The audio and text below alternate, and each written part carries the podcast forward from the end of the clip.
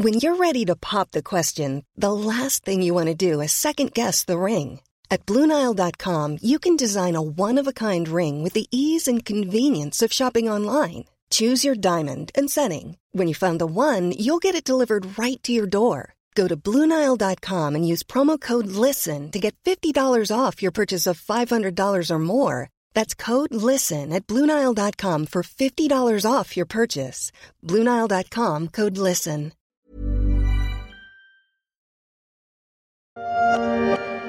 Dans les rues d'Odessa, les habitants se préparent. Remplissage de sacs de sable, fabrication de cocktails Molotov, la ville du sud du pays tente d'organiser sa défense avant l'arrivée des troupes russes. Odessa, la perle de la mer Noire, une ville ukrainienne russophone jusqu'ici épargnée par la guerre, mais pas pour longtemps. Une ville symbole fondée en 1794 par l'impératrice Catherine II, une cible pour les ambitions de Vladimir Poutine et de sa nouvelle Russie, la Novorossia. C'est là que se trouve en ce moment Guillaume Tac, c'est le correspondant des échos en Ukraine. Je suis Pierrick Fay, vous écoutez La Story, le podcast d'actualité des échos.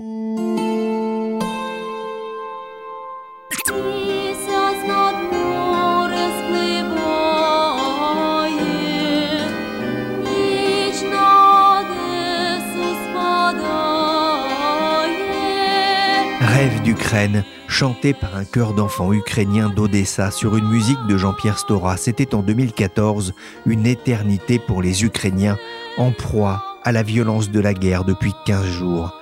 Une guerre qui a vidé des villes et jeté des millions d'enfants et de réfugiés sur les routes face à la pression des troupes russes. Odessa, ses plages et sa douceur de vivre, une station balnéaire de choix pour les touristes. Odessa se prépare à résister alors que la Russie n'est toujours pas parvenue à prendre la ville portuaire de Mariupol, un peu plus à l'est, sur la mer d'Azov. Les combats dans la région de Mykolaïev dernier verrou avant Odessa se sont intensifiés ces dernières heures. Odessa, où j'ai appelé Guillaume Tac, journaliste français, correspondant des échos en Ukraine. Bonjour Guillaume. Bonjour Pierrick. Où vous trouvez-vous en ce moment? Alors en ce moment, je me trouve dans ma chambre d'hôtel à Odessa, dans le sud de, l'Ukraine, sur les rives de la, de la mer Noire. À Odessa, hein, les habitants, en tout cas ceux qui sont restés, les volontaires se préparaient à répondre à une éventuelle attaque russe.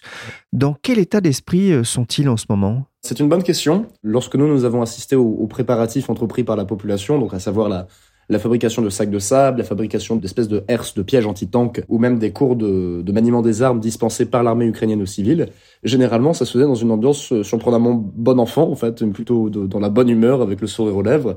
Euh, donc, ce qui est assez surprenant, évidemment, par rapport à bah, la situation et les circonstances dans lesquelles se trouve la ville et, et ses habitants. Donc, ces activités en elles-mêmes étaient menées plutôt dans la bonne humeur mais bon, il y a quand même la, menace d'une invasion russe qui plane, et j'ai trouvé généralement les civils beaucoup plus détendus que les militaires et les policiers, qui eux me semblaient beaucoup plus nerveux, peut-être parce qu'ils ont une plus grande conscience en fait de bah, des, risques encourus par la ville et, les gens qui y résident. Ouais, ces volontaires euh, souriants ou en tout cas ces volubiles, vous les avez filmés hein, notamment en train de remplir, vous le disiez, des sacs de, de sable sur la plage à Odessa. On est plus habitué hein, généralement, euh, alors peut-être pas cette période de l'année, à voir des gens en maillot de bain. Ça, c'était une scène assez surréaliste? Complètement, d'autant plus que euh, comme je dis, bon, ça se faisait dans, dans, la bonne humeur. Il y avait beaucoup, beaucoup de monde. Il y avait un stand qui avait été mis à proximité pour donner gratuitement aux, volontaires euh, de la nourriture, du thé, du café, du borsch. Évidemment, c'est très important parce qu'après tout, on est en Ukraine. Mais il y a eu des scènes un peu surréalistes, effectivement, quand vers la fin de l'activité, un, un des ténors de l'opéra d'Odessa se met à entonner l'hymne ukrainien et que tout le monde le rejoint en chœur, ou alors le fait que la météo même a participé à rendre toutes ces scènes un peu étranges, puisqu'en fait, lorsqu'on est arrivé sur la plage, il y avait un soleil vraiment radieux, un beau ciel bleu, et au fur et à mesure que le temps a commencé à passer, on a un espèce d'énorme orage qui est arrivé, et en fait, on a quitté la plage véritablement pris dans une tempête de neige qui s'est dissipée ensuite aussi rapidement qu'elle était venue. Donc euh, je pense que surréaliste, c'est vraiment le, le, bon terme à utiliser pour décrire un peu ce qu'on a vu sur place.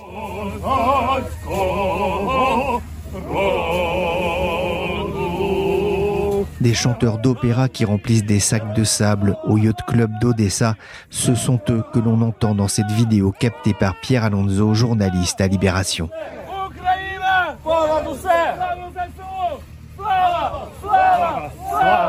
On voit aussi beaucoup d'images sur les réseaux sociaux de panneaux indiquant la direction de, de la Haye et de son tribunal international où on juge notamment les crimes de guerre ou, des panneaux disant aux soldats russes d'aller se faire euh, empapaouter hein, pour rester euh, dans une image un peu polie. Certains en France parlent de fake news, de, photomontage. Vous, vous les avez vus? Oui, j'en ai vu et j'en ai vu beaucoup. C'était d'ailleurs un des premiers éléments qui a vraiment contribué à ce sentiment un peu d'irréalité, c'est le fait d'arriver dans la ville et de là, où avant il y avait des panneaux publicitaires hein, qui vendaient, euh, je sais pas, Chanel, Dior, des grandes marques. Et bien ensuite, effectivement, tout cela ont été ont été remplacés par des messages patriotiques euh, ukrainiens avec effectivement souvent des messages destinés directement aux soldats russes ou à Poutine, en lui disant effectivement dans des termes assez fleuris de retourner en Russie et de laisser les Ukrainiens tranquilles. Donc non, non, ces panneaux existent bien. D'ailleurs, c'est pas propre à Odessa. On en a vu aussi à Lviv lorsqu'on est arrivé dans l'ouest de l'Ukraine. Donc effectivement, il y en a un peu partout. C'est pas des fake news et je pense même en avoir publié plusieurs sur mon compte Instagram et sur Twitter euh, au fur et à mesure que je les voyais. Certains rivalisent vraiment d'originalité au niveau du design, donc c'est assez intéressant effectivement. Ces volontaires, vous leur avez parlé. Je précise que vous parlez russe, hein, comme la majorité des habitants euh, d'Odessa d'ailleurs, hein, qui est une, une ville plutôt russophone un, un long passé euh, là aussi de proximité avec la Russie. Qui sont-ils ces volontaires? Eh bien, c'est extrêmement varié en fait au niveau des profils et je pense que je peux affirmer sans trop prendre de risques que c'est véritablement représentatif de la population de la ville. J'ai rencontré, par exemple, pour parler du, du cours du maniement des armes, une, une artiste, un interprète, un informaticien, quelqu'un qui travaillait dans une organisation humanitaire, euh, quelqu'un qui travaillait dans le bâtiment, une prof et mère de deux enfants. On a vraiment de tous les âges, de toutes les origines euh, sociales, de toutes les professions. Donc on a vraiment la sensation que toute la population de la ville quasiment s'est engagée dans ces préparatifs. Et donc euh, comme vous le soulignez, effectivement la plupart de ces gens-là sont russophones. même si beaucoup de, de plus en plus font l'effort de parler ukrainien, on va dire à titre idéologique, mais c'est une population qui est principalement russophone et c'est vraiment euh, de tous les âges et de toutes les catégories sociales. Par exemple, pour le cours de maniement des armes, c'était quand même principalement des jeunes, même s'il y avait quelques cheveux poivre et sel un peu parsemés dans la, dans la foule.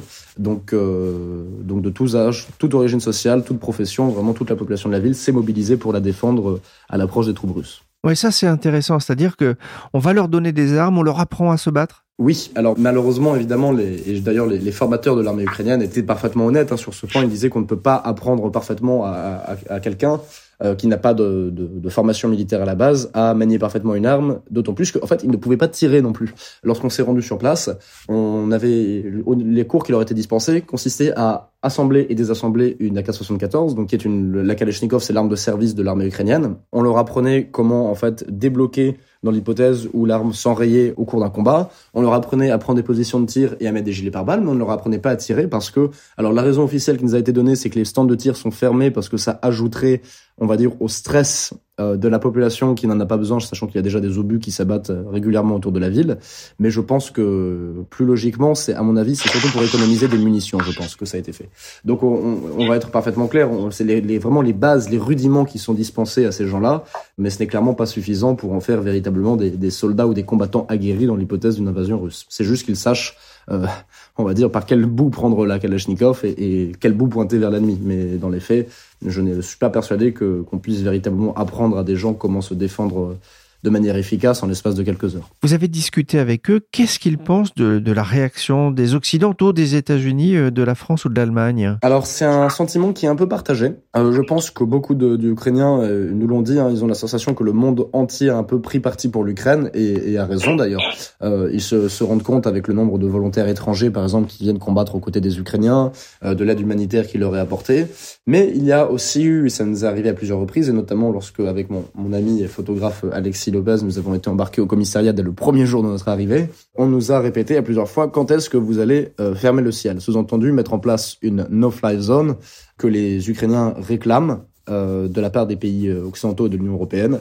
Donc cette no-fly zone, en fait, ça reviendrait à empêcher les avions russes de mener des campagnes de bombardement au-dessus de l'Ukraine. Le problème, c'est qu'en fait, euh, une no-fly zone sous-entend qu'on abattrait tout avion russe qui entrerait dans cet espace aérien protégé, et par conséquent, ça mènerait potentiellement à, une guerre entre l'OTAN et la Russie. Donc, euh, on comprend parfaitement la position des Ukrainiens, mais c'est difficile d'argumenter et de justifier que de la nécessité de mettre en place cette no-fly zone en sachant l'impact dramatique que ça pourrait avoir. Donc, les réactions vis-à-vis des pays de l'OTAN et de l'Union européenne sont assez partagées. ils ont quand même la sensation d'être soutenus, en tout cas beaucoup plus qu'ils ne l'avaient été en 2014, mais que là encore, ce n'est pas suffisant et que l'Ukraine aurait besoin de plus d'aide encore. Vous avez fait un petit tour au, commissariat, si j'ai bien compris. Dire qu'il y a une méfiance aussi euh, vis-à-vis euh, de la possibilité d'avoir des, espions russes sur place? Énormément. La peur euh, tout à fait rationnelle d'ailleurs hein, de ce que de, de, groupes de saboteurs en fait, puisque vu que une grande, très grande partie de la population ukrainienne est russophone, ce n'est pas compliqué, on va dire, d'infiltrer des espions en Ukraine. Et d'ailleurs, c'est arrivé à plusieurs reprises que des groupes soient arrêtés, et même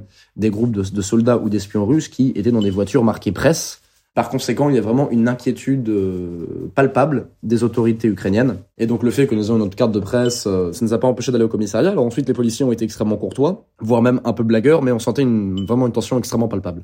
Femme enceinte évacuée en urgence sur une civière. Le bombardement vient de frapper en plein cœur l'hôpital pour enfants de Mariupol. Il y a des blessés. C'est le chaos. Toi, tu es intact. Tout va bien. J'ai peur pour ma maman.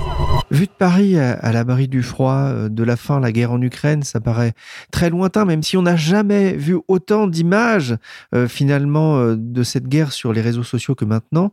La guerre, la vraie, il faut le rappeler, elle tue, elle ravage, elle ruine. Je pense que c'est important de le rappeler effectivement parce qu'on on est évidemment très protégé en, en France. Mais oui, les scènes de destruction qui nous parviennent de, de villes comme Kharkiv, comme Mariupol, elles sont réelles, hein, elles sont avérées. J'ai rencontré énormément de gens qui ont, qui ont été mis sur la route, qui ont dû partir en ayant pour la plupart littéralement que les vêtements qu'ils avaient sur le dos, puisqu'en fait leur maison était en train d'être bombardée, leur quartier était ravagé de, par les roquettes russes. Donc la guerre tue, la guerre blesse. À Odessa, encore, nous sommes relativement préservés, même si on a des alertes euh, anti-aériennes quotidiennes, et euh, parfois au nombre de 3, 4, 5 par jour, ce qui d'ailleurs à la fin elles deviennent plus une sorte de nuisance qu'une véritable menace. Hein. On a un côté un peu Oh, zut, alors on doit encore redescendre dans l'abri, ce qui paraît assez étrange, dit comme ça, mais c'est le cas. Mais, mais, effectivement, ça ne doit pas faire oublier que, que bah, à quelques kilomètres de là, la ville de Mykolaïev, par exemple, elle, euh, est, est, en train d'être pulvérisée par des roquettes et des bombardements russes. Donc oui, la, la guerre tue, la guerre ravage, la guerre ruine. Et le problème, c'est qu'elle risque, au fur et à mesure que les, les Russes, en fait, n'avancent pas ou avancent peu, je pense que la frustration de l'état-major russe va se traduire par des bombardements plus intenses et plus encore plus indiscriminés, si cela est possible évidemment, sachant qu'ils ont bombardé une maternité, euh, je crois, hier à Mariupol. Cette guerre, elle met aussi euh, sur la route des centaines de milliers de personnes. Plus de 2 millions d'habitants de l'Ukraine ont fui pour se réfugier à l'étranger, selon le Haut Commissariat des Nations Unies pour les réfugiés. C'est pas fini. L'Europe s'attend à en recevoir 5 millions. Vous avez réalisé, vous, un reportage pour les échos. Alors, j'espère que je prononce bien le vive. À la gare, au départ d'un train pour la Pologne. Ici, c'est la seule issue pour quitter la ville, vous le disiez, assez éloignée pour l'instant des, zones de combat. Alors effectivement, le vif euh, est encore très éloigné, même s'il y a une ou deux installations militaires qui ont été visées par des tirs de roquettes, parce que ce qu'il ne faut pas oublier, c'est qu'en fait, la frontière russe et ukrainienne, ce n'est pas la, le seul point d'entrée pour les troupes russes, ni la seule euh, menace en fait, hein, véritablement pour l'Ukraine, puisqu'il y a des troupes russes stationnées au nord de l'Ukraine, aussi au Bélarus, et des troupes russes stationnées dans la Transnistrie, en Transnistrie, donc cette espèce de petite bande d'enclaves séparatistes de la Moldavie au sud, donc on peut dire que l'Ukraine est encerclée, et par conséquent, même une ville comme Lviv est potentiellement à la portée des roquettes, des roquettes russes. Alors après, il est vrai que cette ville n'a pas vécu de combat encore, comme généralement l'ouest de l'Ukraine qui a été préservé, mais donc euh, les gens qui ont été mis sur la route viennent pour la plupart de Kiev, euh, de Kharkiv, de Mariupol et d'autres villes, souvent de, l'est de l'Ukraine. Donc ces gens-là, en fait, euh, les, les, plus gros problèmes qui se posent à Lviv, bah, ça va être des problèmes d'approvisionnement et effectivement, là, les problèmes pour partir. Les scènes qu'on a vécues à la, à la gare de Lviv ont été extrêmement. Ça fait partie des scènes les plus dures jusqu'à présent que j'ai pu voir de ma, de ma jeune carrière de journaliste, hein, puisque je suis sorti de l'école en 2020. Et c'est vrai que voir ces centaines, voire ces milliers de personnes désespérées, jetées sur la route et qui essaient désespérément d'attraper les trains pour la Pologne, c'était dur. C'était effectivement très très dur à voir et on sait que malheureusement, ça ne va pas aller en s'arrangeant au fur et à mesure que le conflit s'éternise. Euh, on a tous vu hein, ces images poignantes d'hommes, de femmes se disant au revoir, en espérant que ce ne soit pas un adieu de ces femmes et de ces hommes qui mettent leurs enfants aussi dans un train avant de repartir préparer la défense de, leur ville.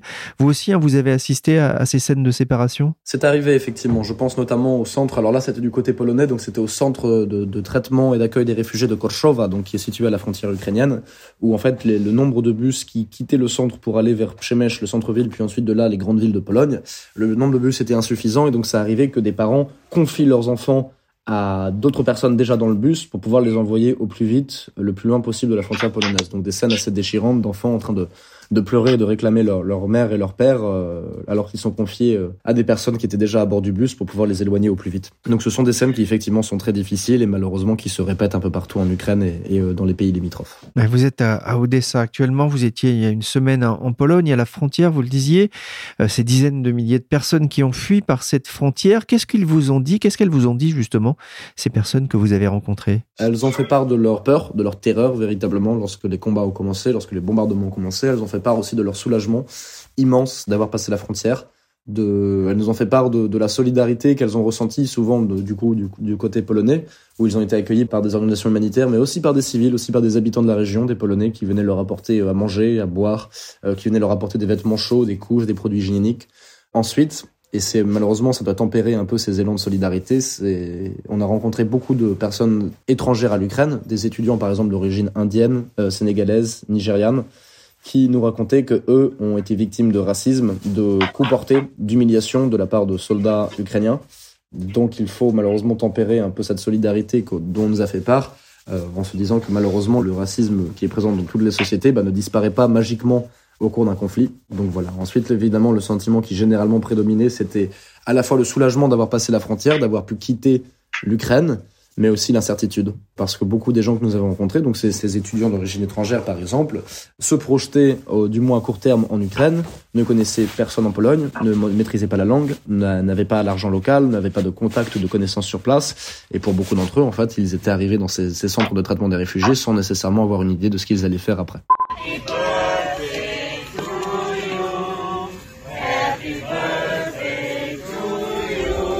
Il y a cette scène émouvante hein, de bénévoles qui chantent joyeux anniversaire à une petite réfugiée de 7 ans. Ils ont fait un gâteau, ils lui offrent une, peluche. J'ai entendu un Marion Lagardère raconter cette histoire sur France Info. Alors c'est pas en Pologne, mais en Roumanie, il y a une vague de solidarité internationale pour leur venir en aide. C'est aussi quelque chose que vous avez pu constater sur place? Oui, complètement, complètement. La, population polonaise et, particulièrement de la ville de Przemysl, là où je me suis trouvé pendant à peu près une semaine, a fait preuve d'une solidarité et d'une compassion qui est parfaitement admirable.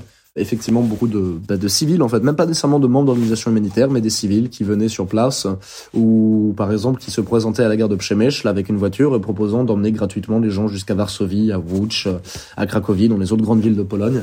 Donc, clairement, il y a eu ces scènes de générosité, de solidarité et, euh, et ça représente un peu une, une lueur d'espoir hein, au milieu de, de, de l'horreur et du, du carnage de la guerre les Polonais ont été dans leur, dans leur très grande majorité euh, absolument admirables. La façon dont ils gèrent la crise est admirable. Guillaume, vous êtes originaire de, de, Bordeaux, vous êtes installé en Ukraine depuis septembre, avant le déclenchement de cette guerre. Qu'est-ce qui vous a poussé à vous installer sur place? Alors, c'est une bonne question. Donc, comme mon nom de famille le laisse sans doute deviner, vu qu'il a quatre lettres et trois consonnes, je suis d'origine polonaise.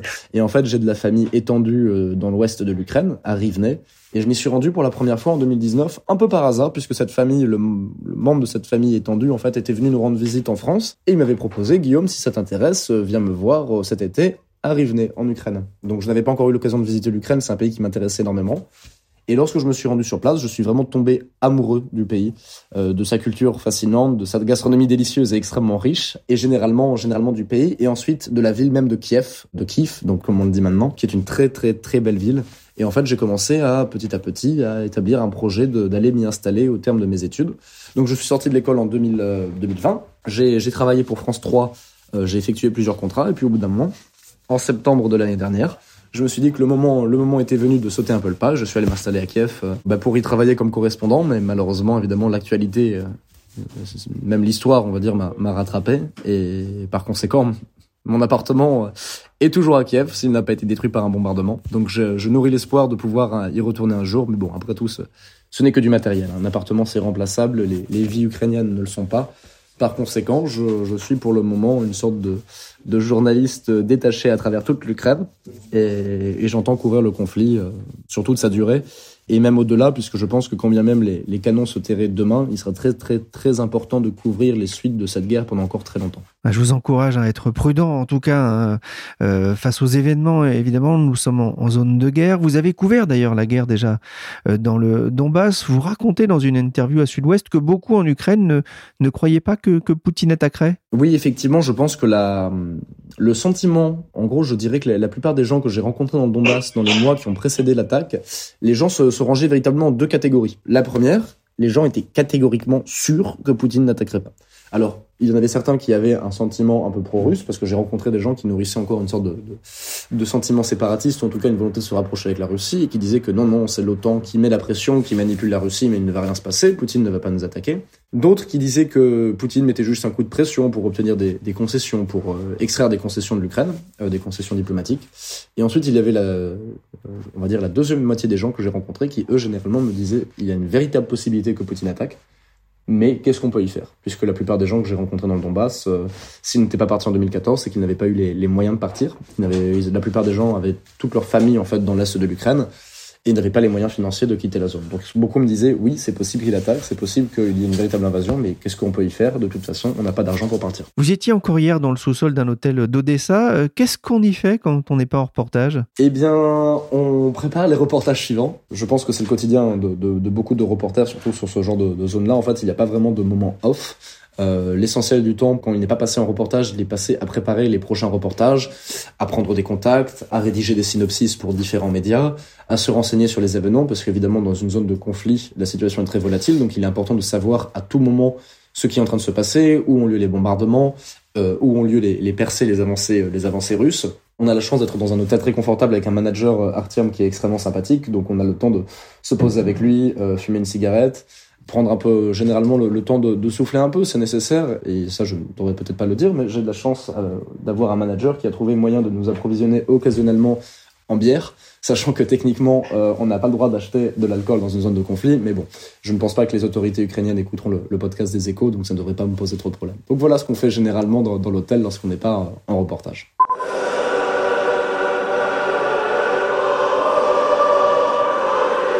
C'était le 7 mars sur la place de l'Indépendance à Kiev. L'hymne ukrainien retentit. La place est quasiment vide sur les images diffusées par BFM TV.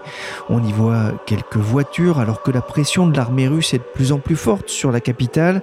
Cet hymne ukrainien, Guillaume, vous le connaissez que disent ces paroles? C'est effectivement, je le connais. Alors, je, me serais bien lancé dans une interprétation, mais elle ne sera jamais aussi bonne que le, ténor de, l'opéra que nous avons rencontré sur la plage, et donc je, ne vais pas infliger ça à vos oreilles. Mais les premières, euh, la première strophe, c'est littéralement l'Ukraine n'est pas encore morte. Et, euh, effectivement, c'est le, sentiment qu'il est important de communiquer. L'Ukraine n'est pas encore morte, loin de là. Et je pense que pour terminer là-dessus, à mon avis, Poutine a fait une grave erreur car il a contribué à rappeler par son invasion aux Ukrainiens ce que cela signifiait d'être ukrainien. On mentionnait le fait que Odessa est une ville russophone et qu'en fait, Odessa, pendant longtemps, lorsque vous étiez d'Odessa, vous n'étiez ni russe ni ukrainien. Vous étiez d'Odessa. C'est une ville, une sorte de cité-État avec sa propre mentalité, ses propres codes, sa propre culture. Et, je et les gens que j'ai rencontrés euh, depuis le début de l'invasion ici, maintenant se sentent ukrainiens, font l'effort de parler ukrainien, portent des drapeaux ukrainiens, des brassards ukrainiens. Poutine leur a rappelé ce que cela signifiait de, de, de venir d'Ukraine. Donc combien même il, il, gagnerait la guerre, il a, il a déjà perdu la victoire. Merci Guillaume Tac, correspondant des échos en Ukraine. Vous pouvez retrouver ces reportages, ces témoignages sur leséchos.fr. La story s'est terminée pour aujourd'hui avec la rédaction des échos. On va continuer à analyser les conséquences pour le monde de cette guerre lancée par la Russie de Poutine. Cette émission a été réalisée par Willy Gann, chargé de production et d'édition Michel Varnet. La story est disponible sur toutes les plateformes de téléchargement et de streaming de podcasts. Abonnez-vous pour ne manquer aucun épisode.